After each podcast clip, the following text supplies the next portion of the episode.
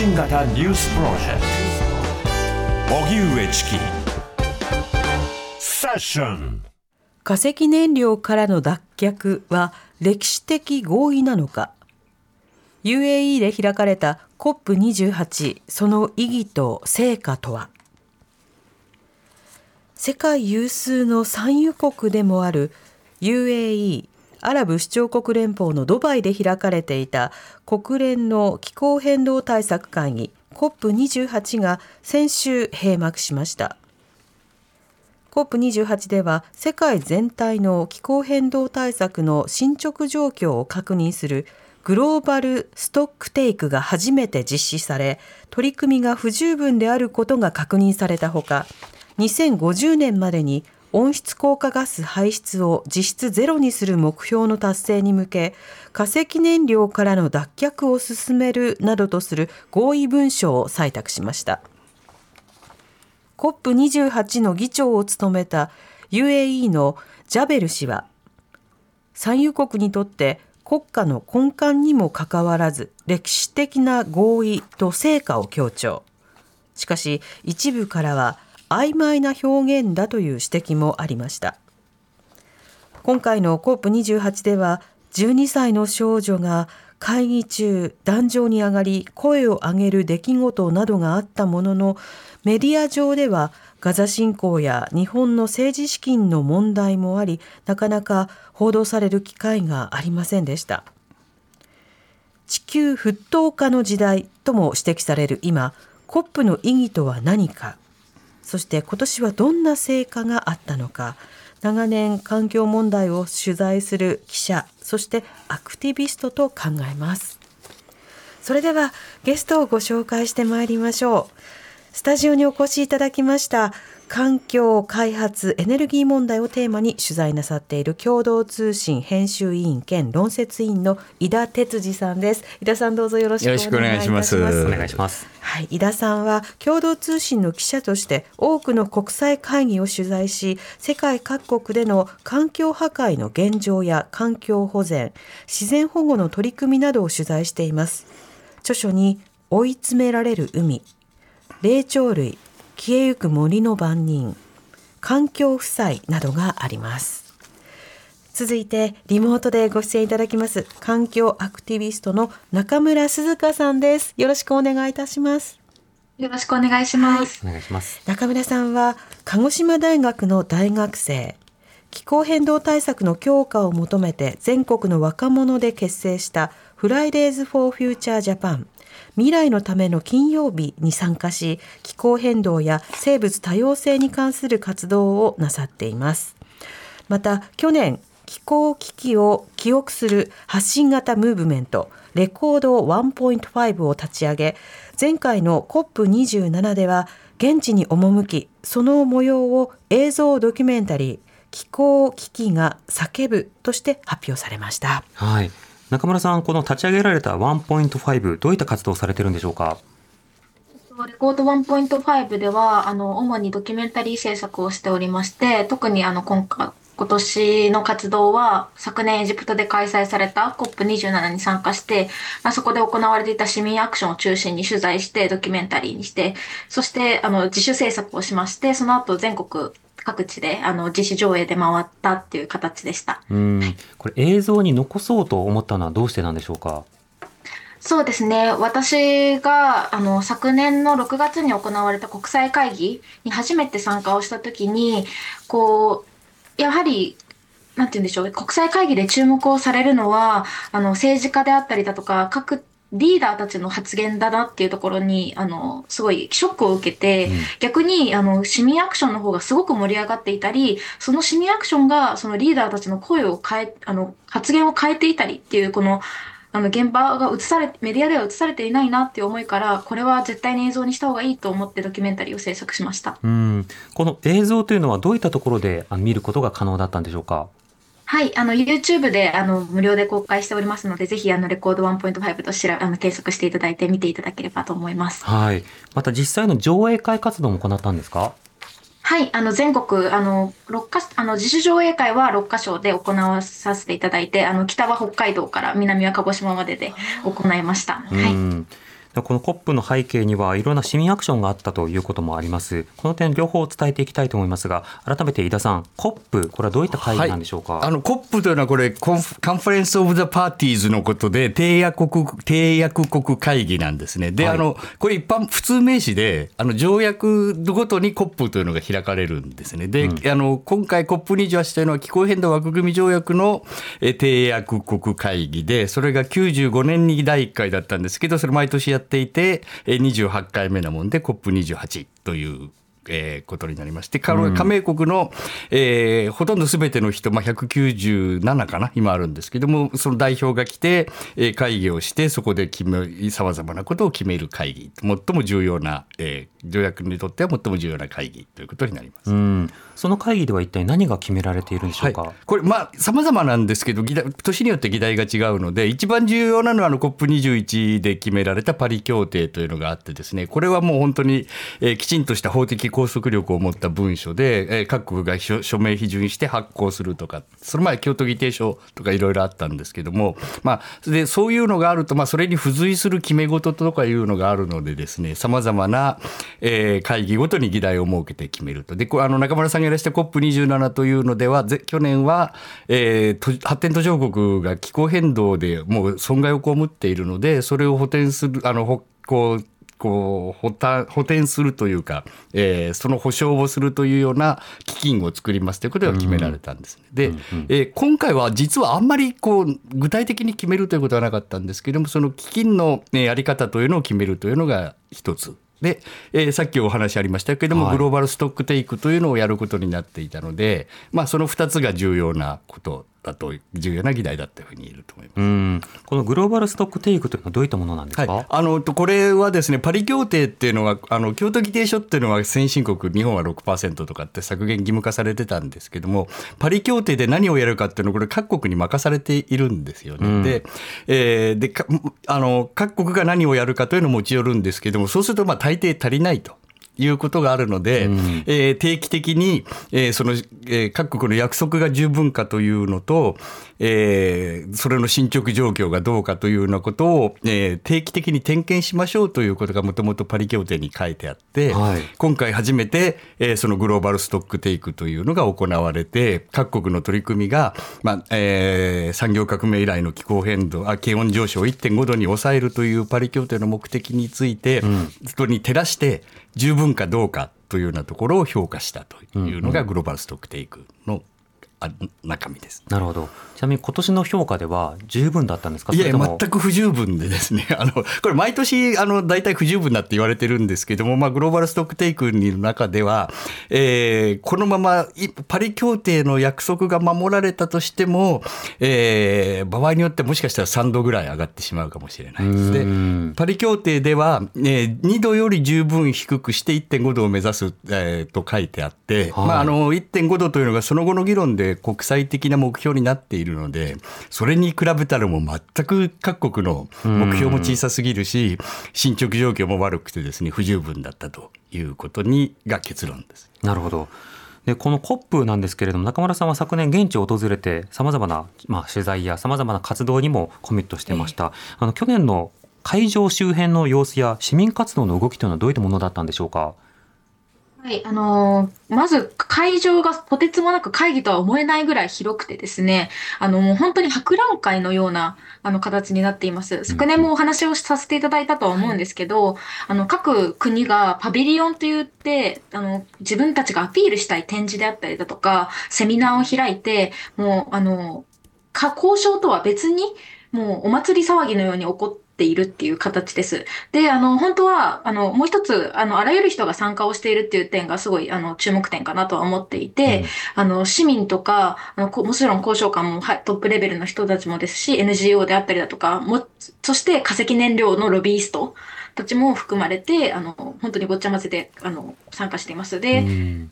COP26 では、あの、あの、イギリスの方で開催されたんですけど、グラスゴーで開催されたんですけど、その時は、あの、市民のデモがたくさんできたんですけど、COP27、28と、やはり開催される国によって言論弾圧があるので、あの、そこによって、あの、市民のアクションが容易で、開催が容易ではなかったりしたっていう背景もあったりします。うん。石油企業のロビーストなども参加していたというのは、これは、なるべくその脱石油などを、脱オイルというものを抑制しようという方のロビーストですか？そういうことになりますね。あの今年もあの多く参加していたという報道がされていました。ね、はい、うん、なるほど。またそのパビリオン形式で行われているアピールというのは、どんな団体がどんな内容のことをアピールしてるんですか？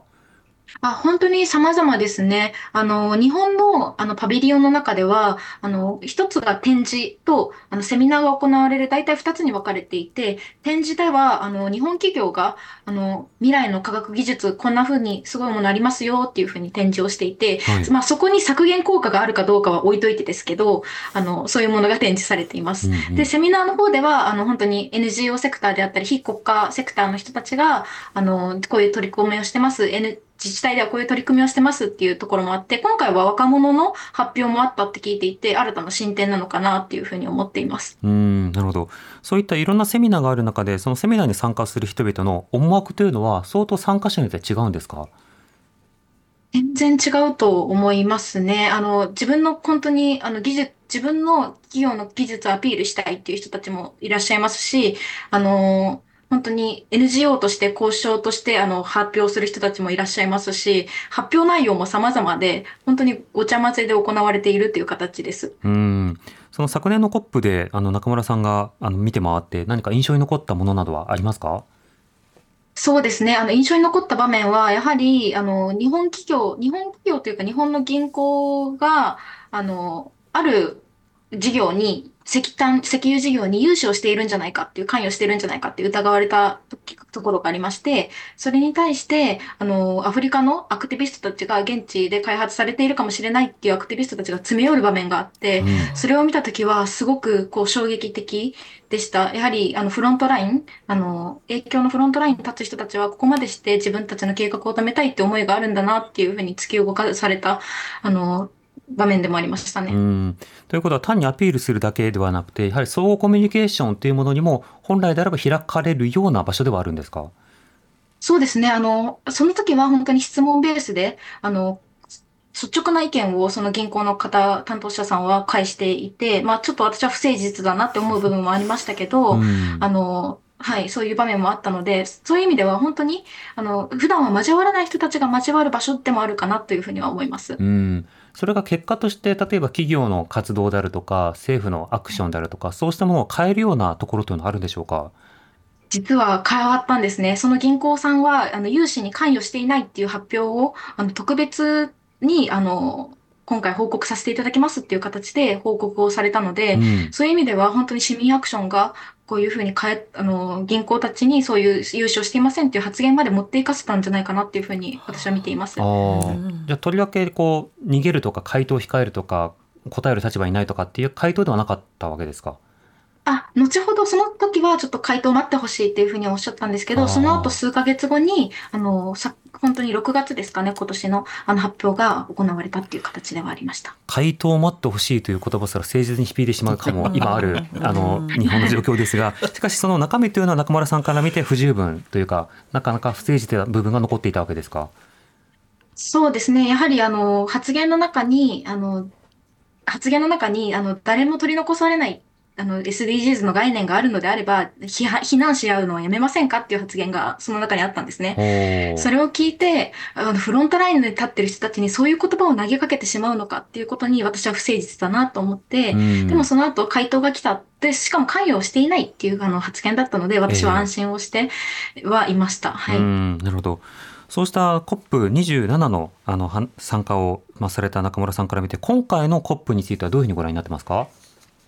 そうですね。あの、今回本当に化石燃料の、あの、今回脱却っていう表現がされてるんですけど、トランジショニング、トランジション、トランジショニングアウェイって書いてあるので、どちらかといえば移行っていう言葉なので、すごい、あの、なんて言うんでしょう、弱められたなっっていうことだと思います。なんか、はい本当は当初はフェーズアウト、廃止っていうところまで持ってかせるっていうのが皆さんの期待の中にあったので、うんそういう意味では期待を裏切られたなっていうところでもありました。うん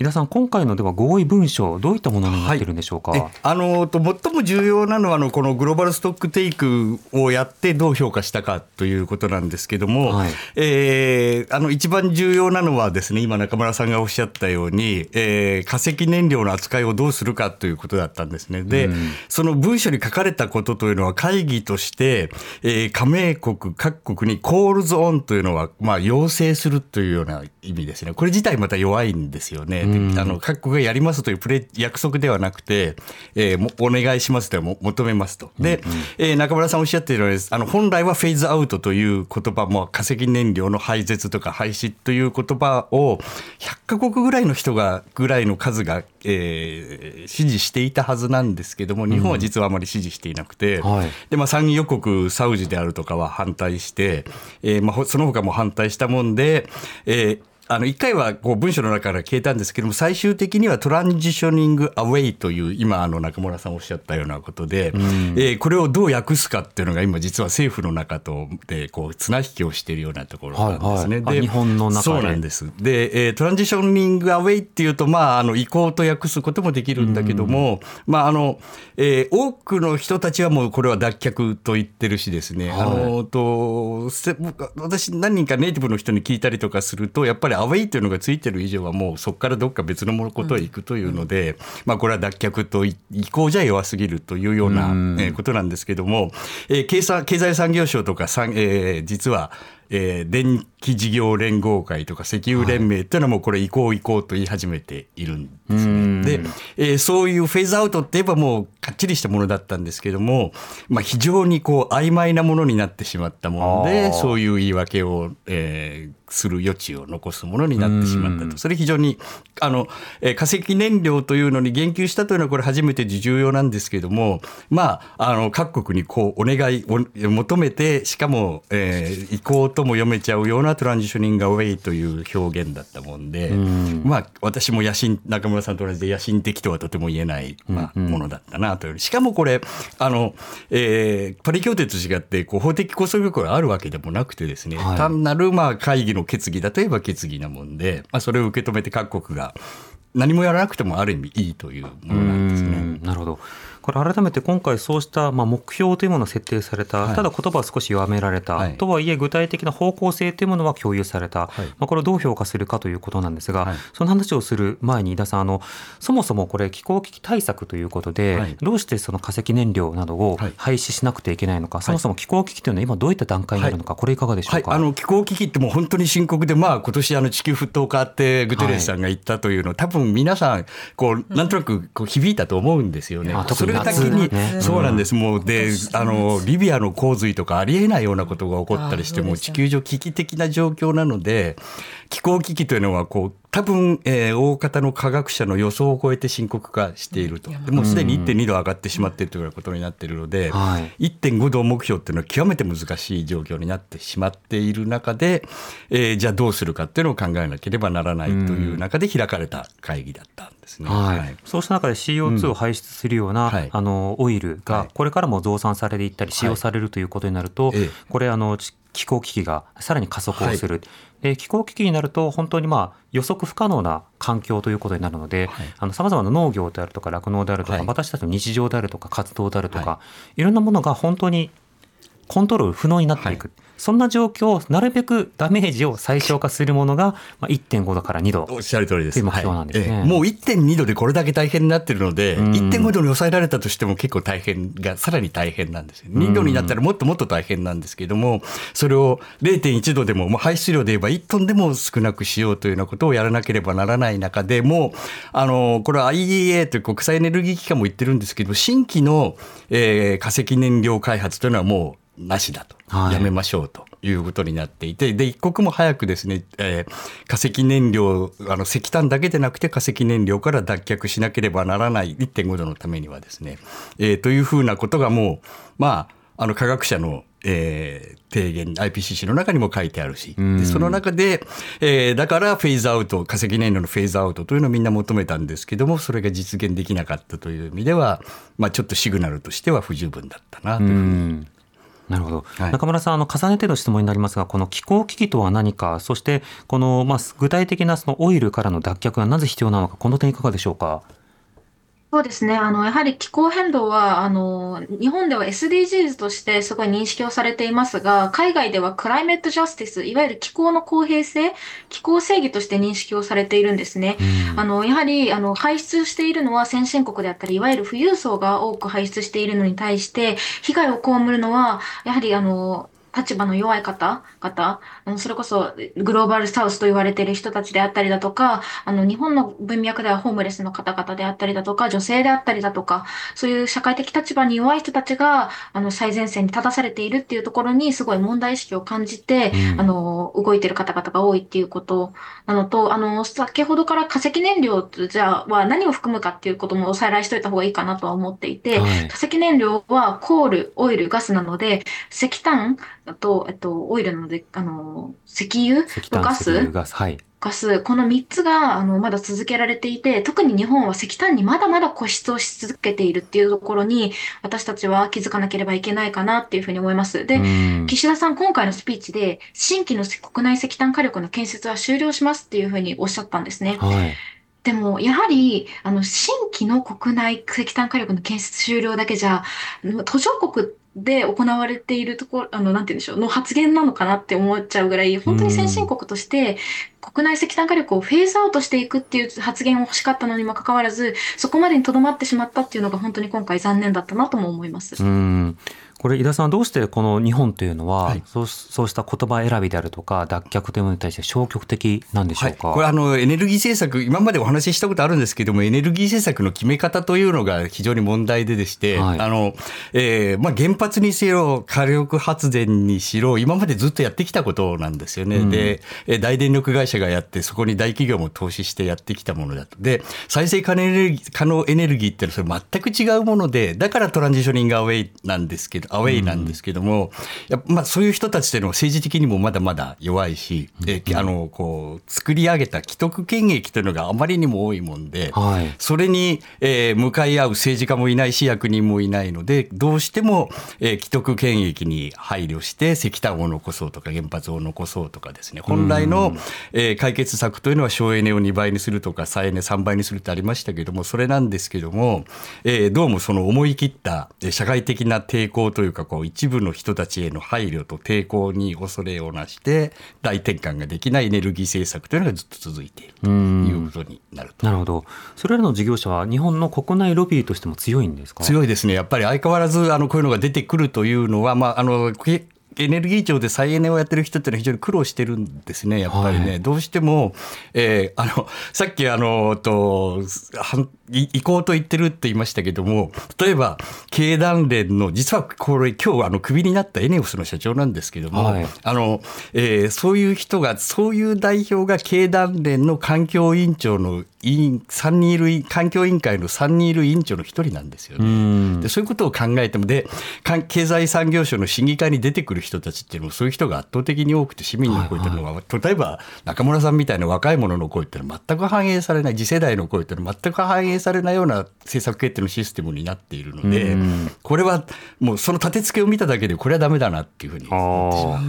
そうした方々というのは例えば今回も脱却とは言わないわけですか？移行と言ってますね、もう。電気事業連合会の会長がそ直後に記者会見でして、えー移行なので、我々のやってきたとことことと全く同じだとか。方向をないつにしても同じだとあ同じであると。そうなんです。で、えーその経団連も移行と言っているし、経済産業省も移行と言い始めていてね、環境省多少抵抗してるんですけども、どうもこの役というのは移行というので決まってしまいそうだと。ああそれをメディアがどう報じ直すのかどういったフレームをするのか、とはいえ脱却という言葉ではなくなったというニュアンスも伝えたいんだけれども、ええ。しかしながらそのニュアンスはともかく、はい。一応は脱却方向であることは間違いないのだからという、このあたりの難しいですね、はい。あのただメディア的にはもう報道の時はもう脱却脱却着とみんなで書いたので、はいまあ、それが結構気に入らなかった方がいらっしゃるようでですね、うんだから違法なんだっていう声が上がってきたんですけれども。なるほど。じゃあそれを政府文書としてどういうふうに脅していくのかはいということが今せめぎ合いのポイントなんですか？そうですね。。ただ多分私の観測ではもう移行という形になってし役所としてはの役としては移行というふうになってしまうかなとなるほど。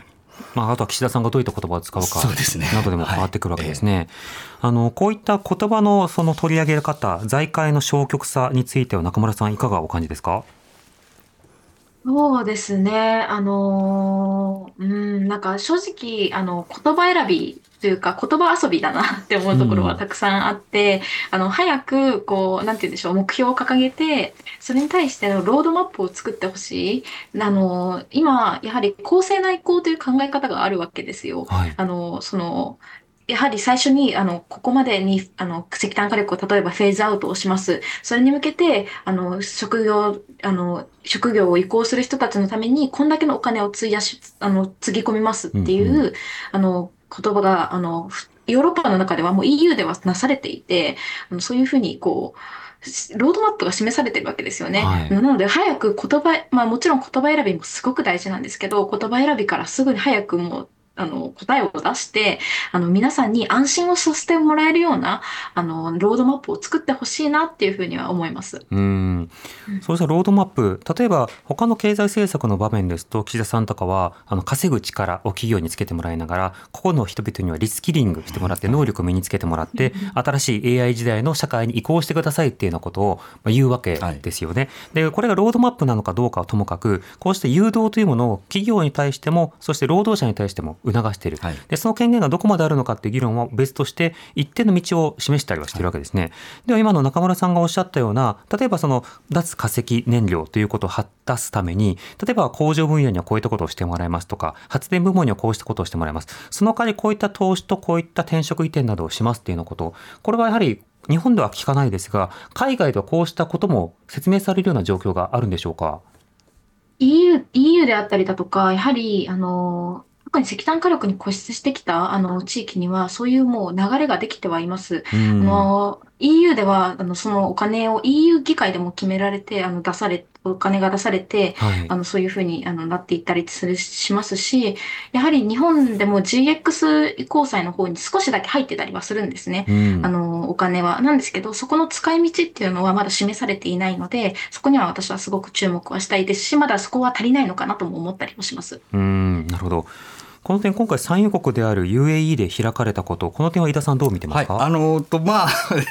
あの、えーこう今中村さんおっしゃったようにこういろんな人が集まってっていうのでですねこれ別にあの、やってるわけではないんですけどもたまたまいたもんで実はあの、えー石油産業の人たちたまたま集まったもんでそこで商談をしていたとかが暴露されたりとかですね、はああので OPEC の会長があの議長がレレターを書いてフェーズアウトというのをやめましょうというから暴露されたりとかですね。やっぱりそういうあのあまりにも今回9万人も集まってですね。でその中には中村さんおっしゃったように石油ロビーというのがいっぱいいたもの、まあ、アラブ首長国連邦って非常にそうなんドバイなもんで、えーあったというのは背景そういうプレッシャーが背景にあったというのは事実だと思うんです。ただ議長は、えー私の見てる限りではそんなにこうあの不平等な扱いはしなかったかなというの意味ふうに見えていてですね、うん。であの、えー産油国でありながら、まあ、トランジショナルウェイとかって言いながら、えー化石燃料からの脱却というようなシグナルがシグナルが示されたというのはそれはまあ評価していいかなというふうに思います。であのうん気候変動枠組み条約のプレスリリースを見ると、えー、COP28 のシグナルは、えー、Beginning of えーえー Era of Fossil Fuel と書いてあって、はいえーか化石燃料時代の終わりというのが到来するのだしたのだというシグナルを COP28 は発したというタイトルなんですね。でそういうふうに前向きに受け止める移行なんこれは移行だとかって言わないで前向きに受け止めることもできるしむしろやっぱり受け止めるべきだと思いますね。なるほど。これその受け止めとして国は例えばいろんな制度枠組みを作って、はい。あの移行のためのアシストをする、はい。まあ、そのための例えば経済的な支援であるとか、あるいはその税制のまあ枠組みというものを考えて、例えばその化石燃料には課税を、はい。あるいはその移行するようなエネルギーに対してはまあ段階的減税をまあ緩めていくっていう、そうしたような議論が必要になると思うんですけれども、日本のこの間の対応と、ええ。それから日本の進捗度についてはどうなんでしょうか？えーこれね実は石炭火力減らすって言ったんですけども、はい。あの中村さんおっしゃったように公正な移行って言うんですけどその政策がないもんでやっぱり地方の雇用に関わったりとかこうこう例えばあの石炭をいっぱいいあのこう扱う港湾労働者の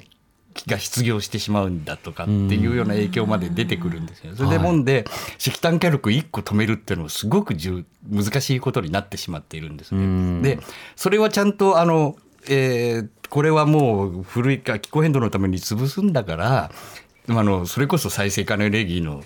雇用を創出しましょうとかリスキリングをしましょうとかっていう公正な移行政策がついてこないものでいくらあの、えー目標を立てて、えーせ再生可能エネルギーを増やしますと言っても、うん実際の現場になると全然進んでいないというのが日本の状況だなるほど。あの2つやはりその誤った議題設定というのがありますよね。一つは例えばそうしたエネルギー移行というものを行うエネルギーのまあ転換というのを行う際には、い、ろんなその失業などが生まれるではないか、そうしたのそのコストというものをあのしっかりと考えないで移行したら問題だという非難する向きがある。でそれは政府に言ってくださいと。要は政府がそうした移行のための具体的な政策を打ってないことが問題なので、はい。それは打ちましょうっていうふうにアピールしてくださいとはい。いうふうに、あの議題を、まあ、議事的な議題から、まあ、正当な議題に移すということが一点必要だと。それが重要最も重要だと思います。うん、でもう一つはそうしたエネルギーの中でも、うん。やっぱ今はその化石燃料に頼らないといけない状況なんだから、はい。使わざるを得ないのだっていうような説明がある、はい。でその疑似的な議題で、要は化石燃料に頼らざるを得ない状況というのは勝手に生まれたものではなく確かにウクライナ危機などはあるけれどもしかしエネルギーシフトがもっと早く進んでいればこのダメージも最小化でき、はい。今の人々の物価高やいろんなところというのもダメージ緩和できたではないか、そういったものをこう経緯として無視してはならない。この2つはどこまで伝おっわってるんでしょうか？しゃる通りだと思う。ただそれがやっぱりこう先ほどしあのお話ししたようなこう政策決定の構造の中で、んえー全く取り上げられていないというのが一番の問題と言えるかもしれないですね。公正な移行の策も打たれていないし、はいで、えーあのこうガソリンの補助金というのを出してるんですけど、これあの化石燃料の補助金やめましょうっていうことはもう国際的な合意なんですよね。うんでそういう中でまあ短期的とはいええーやっているというのはこれはもう世界の流れに逆行してエネルギートランジションのことを何も考えていないなという言えると思います。で今おっしゃったようにもう化石燃料の価格どんどんどんどん上がってるんですよね。はい35兆円ぐらい国府が流出しているということを考えればそれを国内の再生可能エネルギーの投資に向けるもっともっとやることはいっぱいあるのでそれを再生可能エネルギーとか省エネの投資に向ければウィンウィンば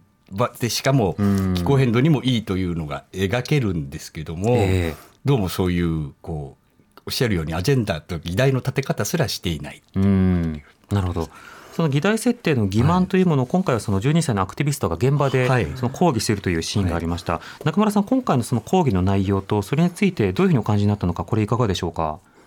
そうですね。あの、講義の内容はやはり、あの、最初に、あの、議題、今回、あの、脱却、先ほどからおっしゃってるトランジショニングアウェイする、化石燃料をこう脱却するっていう文言が一回なくなったんです。なくなったというか弱められたんですね。その時に、あ、これもしかしたらテキストからもはやなくなるかもしれないっていう、あの、場面に、あの、なりまして、それに対して、あの、この、ドイインドの、あの、活動家の方、あの、カングジャムさんが、あの、フォッシルフュエを、あの、終わらせてほしい。化石燃料から脱却をしてほしい。もう、なんなら廃止をしてほしいっていう、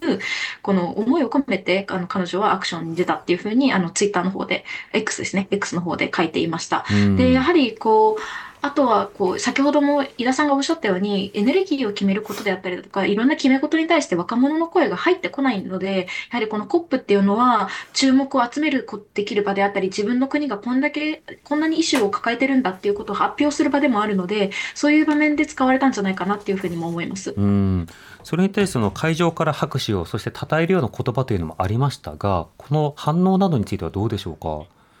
あやはりわそのたと称えるっていうのはあの彼女凱旋した時も称えられているんですけど、うん。あの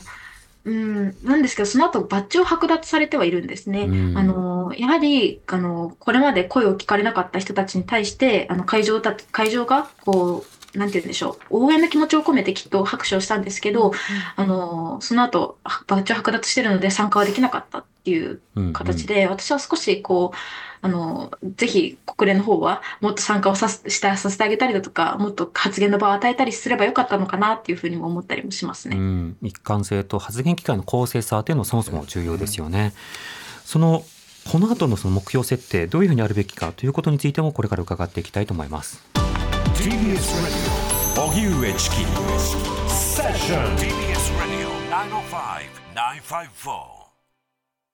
TBS ラジオキーステーションに生放送でお送りしています。荻上チキセッション。今夜の特集は化石燃料からの脱却は歴史的合意なのか。国連の気候変動対策会議 COP28 その意義と成果とは？ゲストに共同通信の井田哲司さん。そしてリモートで環境アクティビストの中村鈴香さんをお迎えしてお送りしております。お二人とも引き続きよろしくお願いいたします,、お願いします。お願いします。さてこういった取り組みなどによって、まあ、文言が共有されそして方向性が共有されその具体的な年次目標などが達成できるかどうかはともかく一歩ずつ進んでいこうということにはなっていると期待はしたいんですがただあの今年そして来年とあの選挙イヤーが続いていく中で、まあ、今年はそのイスラエル・ガザの中でのそのジェノサイドも進行中。でウクライナ危機というのも継続をしていると。でなおかつ来年大統領選挙などが各地で行われることによって場合によってはこういった気候危機をまた気にしないタイプのリーダーというものが各所で生まれるかもしれず、そうなると、まあ、今年いろんなところで紛争などがあったように一気にこう逆行したりあるいは気候危機を加速するような出来事が起こり得るかもしれない、井田さんこのリスクの動きと、そしてこのタイミングの COP28 はどうお感じになりますか、あのと COP20 今回の COP28 見ててそのリスクをどれだけ受け止め会議としてどれだけ受け止めたのかなというふうに私は思ってしまうんですけども、もうすでに影響現れてるんですよね。はい。であのオバマ大統領はもう、えー頻繁にというかほぼ COP にずっと来てたんですけども今回バイデン大統領来なかったって、まあ、それは明らかに他、まあ、こあの選挙が近いというのもあるし、イスラエルの問題もあったまあ、習近平さんも来なかったしですね。イギリスの首相も来なかったんですけども、やっぱりあのそういうこう他の議題に目を奪われてしまうというのもあるしこれ戦争っていうのは巨大な排出源ですから、はい。あのこうしかも、えー化石燃料の使用量というのも増えている中でこうあの良くなるどころかは排出状況みたいなの悪くなってるんですよね。そういう中で開かれる COP だ開かれた COP だったということに関してはやっぱり危機感の受け止め方が会議全体としてもう日本はもちろんですけども薄かったし、えーこう結論としてもこう非常にこう曖昧なものに終わってしまったかなというふうに思っています。うん、これ合意の破綻あるいは化石燃料のさらなる排出のリスク、はい。こういった高まりの可能性については中村さんはどうお感じになってますか？そうですね。来年選挙イヤーっていうことで、あの、本当に私はアメリカの選挙にはすごくあのドキドキをしています。うんあの、今回きっと、あの、この前、その前回の大統領、アメリカ大統領選挙で、やはりバイデンさんになったことによって、パリ協定に復活、復帰をしたりだとか、こう、やはりこう離脱していたものから復帰をしたり、やはりもう一回トランプさんのリスクがあるんじゃないかっていうふうに私たちのあの環境界隈の中でもビクビクしているところでもありますし、うん。あと日本の中でもあの今後あのエネルエネルギー基本計画って言われる電源構成の見直し、2035年目標であったりだとか、あのがの見直しが来るので、はい。そういう意味では選挙イヤーだけではなくて、あとあの温室効果ガスの削減目標の見直しっていうところも来ますので、いろんな意味であの本当に重要なタイミングに来年なるんじゃないかなっていうふうに見ています。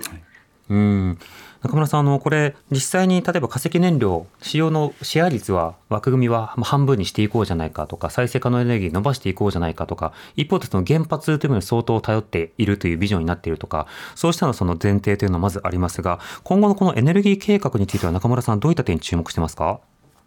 そうですね。やはり、あの、再生可能エネルギーをいかに伸ばせるのかっていうのが一つと、あと石炭火力を、あの、まだ延命し続けるのかっていうのが私の注目ポイントですね。あのやはり再生可能エネルギーは、今回の、あの、なんて言うんでしょう、今回の発表の中でも、あの2030年までに世界の再エネ設備を3倍に、そして省エネ改善率を2倍にっていう、あの、文言が、あの、なされているので、あはいの今回、その、日本に適用するかどうかっていうのは、あの、未定だっていうふうな発言もあったらしいんですけど、うん。あのぜひ、あの、見直していただいて、特に洋上風力のポテンシャルは日本高いので、そういう点では見直していただけたらなって思います。うん。っていうのと、その先ほどおっしゃあの、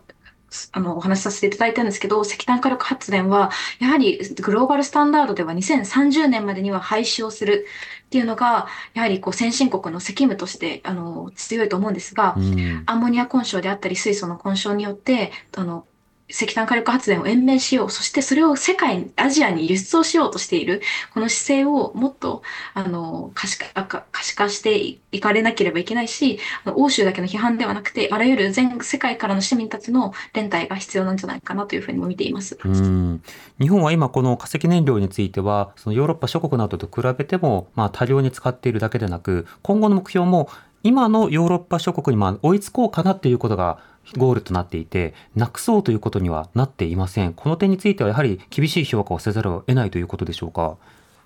やはり今回もあの化石賞を2回受賞しました。あの、はい COP28 の中でですね。やはりそれは石炭火力発電を続けているからということが、あの、大きな批判ポイントになりましたし、あの、そういう意味では、あの、なんて言うんでしょう。日本国内もそうなんですけど、海外も、あの、海外にもそれを技術輸出として、あの、していこうという流れがやはりあるので、はいあの国内だけではなく海外でもそういう輸出制限っていう輸出を止めていかなければいけないかなというふうにも思いますし、それを、なんて言うんでしょう。日本では科学技術っていうと、すごい目新しく、真新しくて、なんかキラキラようなしたような見えて、なんか解決してくれるんじゃないかなっていう淡い期待をしてしまうんですが、あの実際にはあの削減効果が少なかったりもするので、そういうところ数値、しっかりあの科学者も発信していけいっていただけたらなというふうに思います。うん、なんか言葉による水増しではなくて具体的な数値上の削減というのを達成できるかそこが一つポイントなんだと思います、そうした中井田さんあの日本にそもそも適用されるのかその脱化石燃料ということを果たせるのか、はい。それから再生可能エネルギーの容量あの3倍にできるのかどうか、はい。日本の今の計画だと3倍にはなってないですよね。3倍にはなってないです。で、あの、と、今、実は30年までの目標を持ってるんですけども、その達成すら実は危うい状況なんですよね。あとで6年そうなんです。で、3倍って言った途端に、これは世界全体で3倍する、3倍にすればよくて、日本にはもうそんなポテンシャルあるありませんとかですね。これ環境大臣が言っちゃったりして、ちょっと問題になってるんですけども、うん実はポテンシャルいっぱいあるんですね。で、えそれも、これもやっぱりもう政策の大転換をしないと実現できないんですけども、うんどうも見てると非常にこうあのせっかく決まったことをそれ我々に関係ありませんとかあの脱却じゃなくて移行ですとかっていうような動きがむしろ見えてきちゃってるので、はい。これは非常にまずいことになるなというふうに思いますね。うん、なんで環境大臣はそんなに消極的な発言するんですか、いや分かってなかったんだと思うんですけど、ん。はい。実は環境省がすごくポテンシャルありますっていうのを報告書を随分試算を随分前に出してるんですけども、はい。まあ、彼は知らないでもう花から、えー日本にそんなポテンシャルありませんというのが頭にこう、まあ、すり込む人がいっぱいいるんですよね。うん。そういった言葉をこう拾って会見の場とかでパッて言ってしまうとはいいうことですか、ただ今中村さんも指摘あったように日本は風力発電など再生可能エネルギーまだ余地がある。そこがまだ不十分ということになるわけですか？そうですね。特に洋上風力のポテンシャルもあのありますし、あの、ちょうどですね、あの G7、あの COP だけではなくて G7 の中でも、まあこれは世界、その G7 の中でですけど、太陽光発電を現在の3倍に、そして洋上風力発電を現在の7倍の、あの、テラワットにしようっていう合意がなされてるんですね。うんやはりそんだけポテンシャルはあると思いますし、こう、それはなんか、こう、市民の声ではなくて、科学者の声として、あの、しっかりそういう、あの、うんシナリオも出てるので、ぜひ、あの、そういうところを確認していただいて、NGO の人たちの声も聞きながら連携をしていっていっていただきたいなというふうには本当は思うところなんですけど、うん。やはり、あと原子力の動向もやはり大きいかなというふうには思いますね。うんその原子力のパートにおいてもこれがまあグリーントランスフォーメーションの一環だということで日本の政策の中で位置づけられている。ただこれはその長期的なそのコストであるとかそれから市民間合意というものが日本ではその非常に問題となるようなところででは再生可能エネルギーのようなまあ政治コストが一旦低いように見えるような件などについてしかし政治的圧力が逆に弱いからこそまあ、化石業界などがこうロビングで勝ってしまうという、こうした不均衡があるんですね。ええおっしゃる通りだと思います。で、あの、原発再稼働全然進んでないもんで、この目標も20から22%っていうのも絶対達成できないと30年にですね、んと思うんですよね。そうすると削減目標もそれをベースにしてるんで、できない、達成できないということになると。それ、分かっているんだけども、原発やめますって言えないもんで、どうしてもそうなってしまう。それも既得権益に配慮したものなんですけども。はい、でそれをあの脱原発のせいであの進まなかったから化石燃料の,、あの消費量が増えたんだってそうなんですこ。すり替えがんで多起きたりしますよね分原発が進まなかったから46%の削減目標達成できませんでしたっていう、このままだとそういう議論になりかねないんですよね。で、で原発っていうのは確かにできれば、まあ、CO2 出ない巨大な電源になるんですけど、すごく時間がかかるし、コストもバカ高くなってるし、これあの、今後10年が大事だっていうふうなことを今回の合意文書にも書かれたんですけども、はい今後10年に排出を減らすためには原発っていうのはほとんど役に立たないと言っていいと思う。うでパッとできて、ポテンシャルもあって、コストも低くて、でどんどんどんどん安くなっている再生可能エネルギーを今後10年にどれだけ増やしていけるかというのが、こう、気候変動対策、まあ、省エネも進めるというのもそうですけども、うんその2つをやっていくというのが、どれだけ大事かというのが、日本にとっても、えーい当てはまるんです。だから、国際合意として3倍にします、再エネは3倍にしましょうとか、省エネ効率2倍にしましょう、今後10年までにですね。というのが、合意があったんだということを、はいこれはあの変に曲解するんでなくて、真摯に受け止めなきゃいけないというふうになると思います。うんでは最後にあの中村さん、今回の COP の意義と、それから来年2024年のまあ注目のまあ政策の状況などはいかがでしょうか？そうですね。やはり COP は少し大きくなりすぎてるかなというふうにも思います。あの、今回本当に参加者がそれこそ9万人、あの、本当にあの、最初の数千人のところからこんだけ大きくなると環境集まるにも環境負荷が大きいので、ぜひコンパクトにスリム化していただけたらなというふうにも思いました。うんであともう一つその注目する政策の点としては、やはりあの今回グローバルストックテイクが終わったので NDC、あの温室効果ガスの削減目標が次提出されるんですね。はい2035年。そこで、あの、より野心的な目数値が出るのかっていうところに私は注目をしていきたいなというふうに思っています。うん、しかもそれが実効性のあるような制度とともにまあ進めていかなくてはいけない。その点で言うと、井田さん、まずはエネルギー基本計画ですか？これが重要なんですけども、まあ、あのこれまた非常にペシミスティックになってしまうんですけども、はい。その決め方が決め方なもんでですね、うん。えーそこにどれだけ若者の声が反映されて、市民の声が反映されて、科学者の声が反映させて、出ていくかというのが重要になるのでですね、こうはい。社会の仕組みとして本当に気候危機のことを真剣に考えるんだったら、やっぱりそれを考え、我々、すべての人がそれを考えていかなければならないと、あの、一部の人の決定に任せてはいけないという、今回こそそれをやらなきゃいけないと。うんまた巨大ロビーに対して対抗していくためには、まあ、世論であるとか、あるいはアクティビストのまあ活動、こうしたものの拡大というのが鍵ですか？おっしゃる通りだと思います。あの、こう、臨界点、ティッピングポイントがあるっていうんですけども、し社会にもティッピングポイントがあると言われていて、うん。そういう声が一定のえレベルを超えると、まあ、大きな臨界点を超えるような変化が起こるというようなことも言われているので、はい。今回の見直しこそやっぱりそういう声を社会全体として強めていくんだ。特に若者の声が聞こえ、届くような仕組みを作るというのが重要だと思います。うん。なのでまずはこういった論点が今回話し合われたんだということとその不十分さもさることながら一応共有された世界目標、それに向けて日本がもう現時点でなるべくマイルドにしたようなものを出そうとしているというところまで分かっているので、はい。それは違うんじゃないかなっていう反応がどれだけ出るのか、ね。それが来年のはい。国会などでも、ね具体的にあの定まっていくところなので、まあ、裏金問題もとても注目されてますけれども国会の中身についても声を上げることが必要かと思います。今夜はスタジオに共同通信の井田哲司さん、リモートで環境アクティビストの中村鈴香さんにお話を伺いました。お二人ともどうもありがとうございました。ありがとうございましたまたどうぞよろしくお願いいたします。